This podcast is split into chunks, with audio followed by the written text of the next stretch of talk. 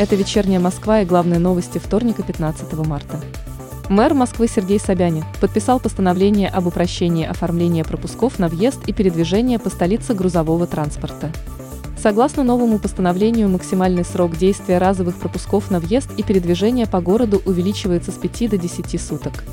Срок оформления постоянных пропусков будет сокращен с 14 до 10 рабочих дней.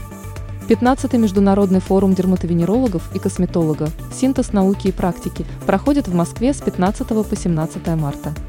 Среди задач форума – повышение качества и доступности всех видов медицинской помощи, расширение медицинских знаний врачей и специалистов по всем направлениям дерматовенерологии и косметологии, а также проведение многопрофильных проблемных дискуссий и мастер-классов. Рестораны и кафе Москвы за две недели до 1 апреля, начало сезона летних веранд – могут начать монтаж и обустройство территорий. Об этом сообщил глава Департамента торговли и услуг города Алексей Немирюк. Предпринимателям предоставлена возможность сохранения конструкций сезонных кафе, размещенных по индивидуальным проектам в период с 15 ноября по 15 марта. Такое положение было введено в связи с большим количеством заявлений бизнеса о дороговизне демонтажа технически сложных конструкций. На данный момент в столице 27 предприятий имеют право сохранить конструкции летних веранд. Пассажиры московского транспорта должны легко определять свое местонахождение, в том числе благодаря названиям остановок. Об этом сообщили в Департаменте транспорта и развития дорожно-транспортной инфраструктуры города.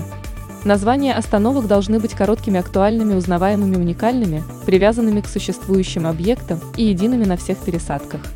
Более того, именования не должны содержать рекламы. Соответствующая информация опубликована в новостном агрегаторе СМИ-2. В сезон весна-лето 2021 года россияне приобрели 5,5 тысячи туров в Москву. Об этом сообщила заместитель мэра города Наталья Сергунина. Туристический кэшбэк для туристов составил почти 90 миллионов рублей. За мэра напомнила, что помимо федеральной программы кэшбэка за путешествие, есть дополнительный инструмент развития отрасли – цифровой сервис «Распас». Он объединяет туристические предложения всех регионов России, может составить индивидуальный маршрут поездки – приобрести готовый тур или экскурсию, а также купить билеты на самолет, поезд или автобус, в музей или театр.